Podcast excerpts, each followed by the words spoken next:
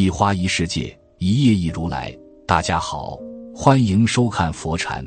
今天和大家分享的是：天下没有不散的筵席。成年人之间的关系再好，不过是短暂的相聚之后各奔东西。人老了，注定要孤独过。不管你是否愿意，都要面对现实。别高估你和任何人的关系。人生的下半场，靠谁都会心寒。唯有自渡。人到五十，比如下面提到的这几类人，往后和我们之间的联系只会越来越少。一老同学，人在四十岁的时候还会想起老同学，也许有一些同学混得好，可以帮忙。五十岁的时候，很少去想老同学了，因为大家都在走下坡路，自顾不暇，都是爷爷奶奶的辈分了。还常常同学聚会不太现实，也许六十岁的时候大家都退休了，可以组织聚会，但是那时候的同学很多都去了外地生活，有的身体不太好，哪能一起相聚？有一句顺口溜：拄着拐杖来的一桌，儿女扶着来的一桌，永远来不了的一桌。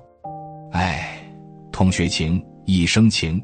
到头来还是要渐行渐远见，能够建立一个群，常常在群里聊一聊自己的人生状况，就心满意足了。不要指望同学的感情还能如初美好。二儿女有同事说过这样一句话：儿女十八岁以后和你的关系就是金钱关系。认真一想，还真的是这样。儿女上大学了，父母尽管给钱就行了。不要问为什么，也不要问儿女什么时候回来。儿女会有工作，也会有自己的小家庭，你只能围着他们的家庭转，却不能真正融入其中。似乎你也变成了局外人。父母和子女的关系，就是在聚聚散散之中越来越分散。你站在老屋门口，盼望儿女从异乡归来，盼望着，盼望着。自己变老了，儿女也成熟了，从此各自安好。你拉着儿女在家门口创业致富，如果他们不愿意，你就是强人所难，也会折断儿女的翅膀。让儿女去飞吧，父母只能目送他们的背影无情的远去。三一起长大的发小，如果你在农村长大，你再回家乡，就会发现家乡也变老了。不再是原来的模样，也许过年的时候都没有玩伴陪你一起喝酒了。曾经一起长大的发小，经历了太多美好的时光，但是后来各奔东西，很多人都不会回乡了。当然，人与人的层次不同，你就是和发小在一起吃饭，也很难找到当初的感觉了。谁都不会是天真无邪的样子。鲁迅先生和闰土是发小，但是两个人的人生轨迹大不一样。一个热爱文字的人和一个面朝黄土背朝天的人在一起，显然格格不入。闰土称鲁迅为老爷，让鲁迅不知如何回答，也活生生把儿时的感情用冷水浇灭了。别把发小当一回事，联系不联系都顺其自然。也许。不打扰、不联系，就是最好的尊重。四，单位上的年轻人，过年的时候，千门万户曈曈日，总把新桃换旧符。换了门口的对联，意味着新的一年开始了。其实，单位上的新老更替，不也像过年一样吗？每一年，都有老员工退休，也会招一批新员工。如果你赖着不走，也会被人轰走。更可怕的是，新员工的工资比你高，工资效率比你高，青春活力比你更足，你不得不服气。新员工也不会让着你，而是想办法把你挤走。倚老卖老是行不通的，凭借过去的经验是没有办法和年轻人竞争的。你要一直努力，也要学会认输，接受人走茶凉的现实。五。表面朋友，俗话说人活一张脸，在社会上打交道，最重要的就是保住彼此的体面。有不少人都秉持着这个理念进行社会交往，在年轻的时候结交了不少自己并不喜欢，却又不得不维持的表面朋友。这些朋友都是泛泛之交，很难在我们人生的关键为我们时刻提供帮助。或许你能够明显的感觉到，成年人的世界中几乎不存在友谊，大部分人都是抱着利益交换的心态去结交朋友。只留下那些与自己势均力敌、日后能够为自己提供帮助的人，这是一个残酷但我们不得不接受的真相。就算是血浓于水的亲兄弟，在面对利益纠纷的时候也会计得失。我们又怎么能够指望一个素不相识的陌生人，因为短暂的交往就对我们倾力相助？聪明的人都知道如何规划自己的精力和感情，不会在不重要的人身上投入太多。这些表面朋友就是一个典型。我们可以和他们一起吃香的喝辣的，享受人间的快乐，却很难在身处低谷的时候依靠他们东山再起。天下从来都没有不散的宴席，身份地位的变化，社交圈的转变，都会影响我们与他人的关系。曾经以为能够到海枯石烂的友谊，同样会在岁月的蹉跎中逐渐失去原来的样子。毕竟我们也是在不断发生变化的，我们会拥有新的人生感悟以及新的身份和责任。好在在负重前行的过程中，我们能够更加深刻的意识到自己想要的究竟是什么。伴随着年龄的增长，我们能够留给自己的时间越来越少。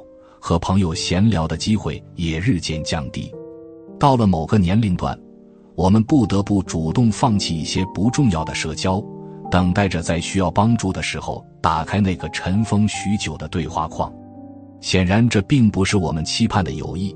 我们能够感受到来自对方的敷衍，我们也会用同样的方式去敷衍别人。孤独本就是人生的常态。我们没有必要因为这种情感的变化过分忧心，也不需要紧紧去抓住一段本就无力维系的感情。那些带着某种利益心态去接近我们的人，总会因为各种各样的变化选择远离。到了人生的后半阶段，我们应该活得更加清醒通透一些，将时间和精力都花在自己真正看重的事情上，与其劳心费神的。为这些表面朋友奔波，倒不如多留出一些时间陪伴家人。六，习惯否定别人的人，一个人的心态很容易受到外界环境的影响，经常和负面情绪充足的人在一起生活，会让我们也变得越来越烦恼。我们和其他人之间的交往，大多建立在情绪价值的基础上。有些人虽然没有金钱或权力上的财富。却能够提供完美的情绪价值，帮助我们找到人生的意义。有的人则喜欢用贬低别人的方式来获取快乐，消灭你生活中的所有美好。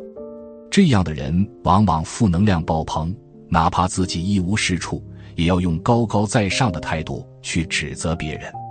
经常和这样的人在一起交往，你只能够听到来自他们的贬低。长此以往。